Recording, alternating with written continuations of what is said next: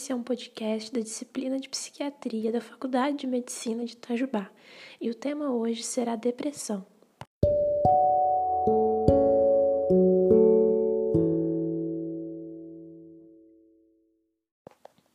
Para nos contextualizarmos melhor, vou começar com um breve histórico sobre a depressão. O termo é relativamente novo na história, tendo sido usado pela primeira vez em 1680 para designar um estado de desânimo ou perda de interesse. Mas no século IV, Hipócrates já falava do estado de melancolia na sua teoria dos quatro humores. Para ele havia a bile negra, negro de melas e bile de cole. Seria então um estado de melancolia. É durante o Iluminismo que o médico William Cullen emprega pela primeira vez o termo neurose e classifica a melancolia como uma alteração da função nervosa e não como outrora se pensava dos humores em Hipócrates.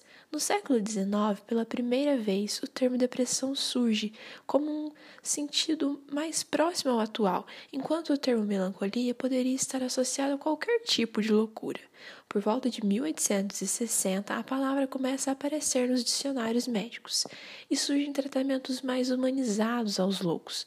O médico Philip Pinel classifica a melancolia como doença e ainda destaca a predisposição desses pacientes cometerem suicídio, o que foi um grande avanço para a medicina na época.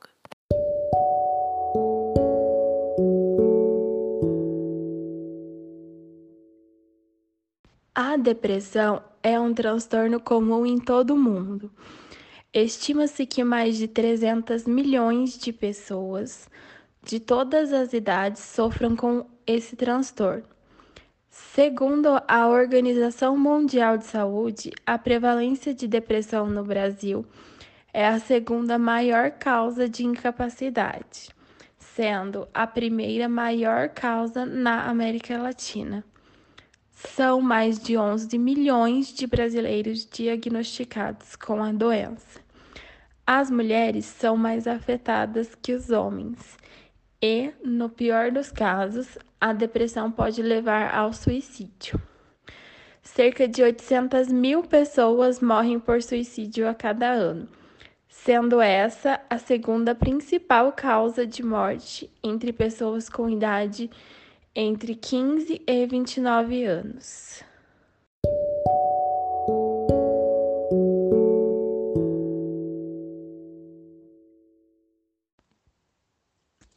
Vamos falar agora sobre o que é a depressão e como diagnosticá-la. Dentro da psiquiatria, a depressão é classificada como um transtorno do humor. É uma doença silenciosa que, a longo prazo, ela pode incapacitar o indivíduo em diversos aspectos existenciais, e a presença de um quadro depressivo, ele piora a existência de outras comorbidades que o indivíduo possa ter, que é comum os pacientes terem. E como é feito o diagnóstico dessa doença? O diagnóstico dessa doença ele é, ele é baseado em dois tipos de critério, os critérios A e os critérios B. Os critérios A, eles são é, humor deprimido, lembrando que o humor ele é algo mais constante, é, há uma diferença de entre o humor e, a, e os afetos. Os afetos eles são mais variáveis, o humor já é mais constante. Então, é um humor deprimido e anedonia. A anedonia é a perda de prazer. O paciente relata que antes ele fazia as atividades dele diárias, é, como trabalhar, se relacionar, é, entre essas coisas, com vontade. Ele tinha vontade de fazer essas coisas, mas agora ele não tem mais. Então, é uma perda de prazer em fazer o que ele estava habituado a fazer. E os critérios B? Os critérios B é, eles são dados como alteração do sono, alteração do apetite, lentificação psicomotora, redução de energia, sentimento de culpa, que é muito presente, baixa autoestima e ideação suicida.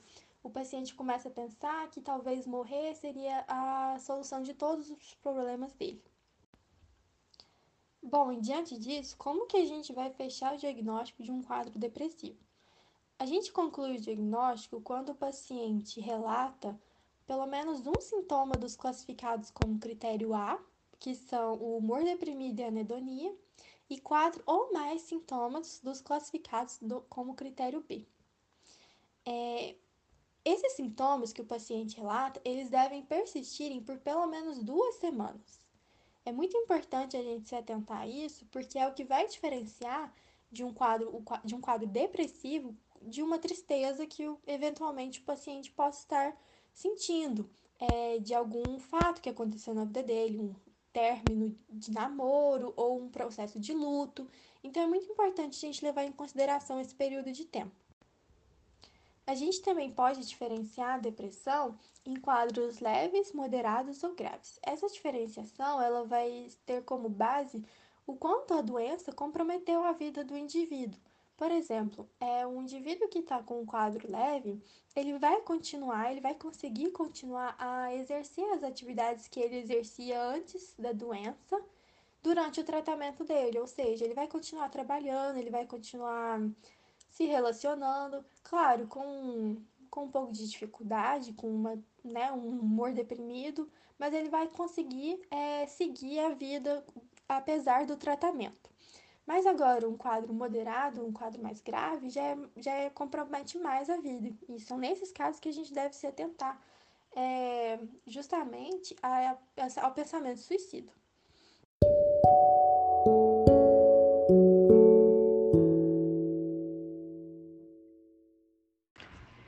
Vamos falar um pouquinho sobre depressão. Muitos de nós já ouvimos as seguintes frases: Depressão é doença de rico. Deixa disso, garoto. Que mané depressão o quê? Isso é frescura. Psiquiatra? Psiquiatra é médico de gente louca. Eu, hein? Vai me encher de remédio, eu vou ficar dopada. Frases como essas podem fazer com que a pessoa com depressão não procure ajuda e acredite que não tem uma doença de fato, o que vai piorar a situação e causar ainda mais sofrimento. Além de lutar contra a doença, a pessoa ainda tem que lutar contra a intolerância. Se as pessoas estão tristes ou com depressão, é porque algum sinal evidente merece ser observado com atenção. Quando isso ocorre, é necessário que haja compreensão e afeto para a pessoa, e não o contrário. É importante incentivar a busca por ajuda profissional, que é o meio mais adequado para começar um tratamento continuado, evitando que a doença se agrave e traga consequências graves à pessoa. Lembre-se que a depressão não é sinônimo de fraqueza, de falta de caráter ou de preguiça. Ela deve ser considerada como uma doença tão séria quanto qualquer outra.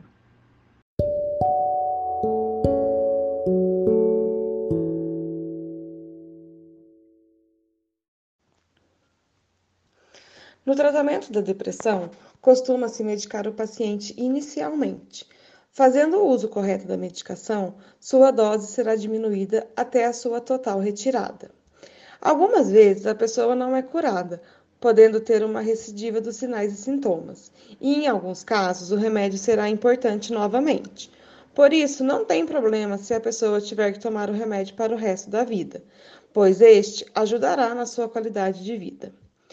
Temos muitas alternativas para o acompanhamento e melhora da depressão.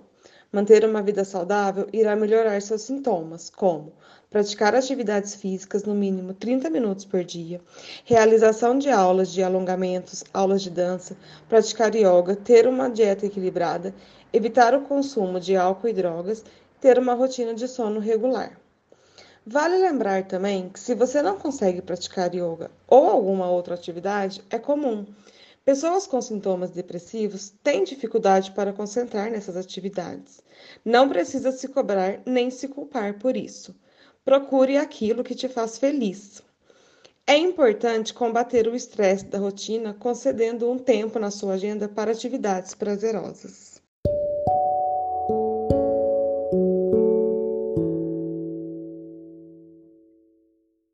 A higiene do sono é importante também para o tratamento da depressão.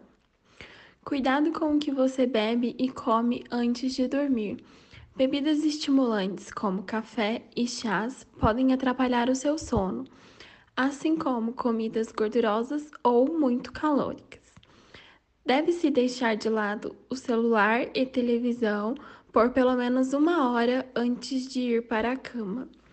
O sono é regulado pelo ciclo circadiano de claro e escuro. Por isso, é importante manter o quarto escuro e desligar os eletrônicos. Evite praticar atividades físicas antes do horário de dormir, porque essas podem aumentar o seu metabolismo e dificultar o sono. É importante dormir o suficiente para se sentir bem e disposto no outro dia.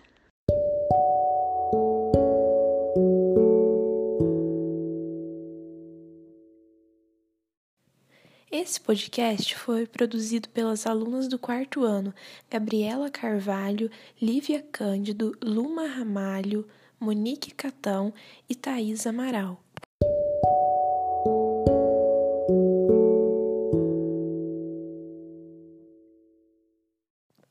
Obrigada pela atenção e até o próximo episódio.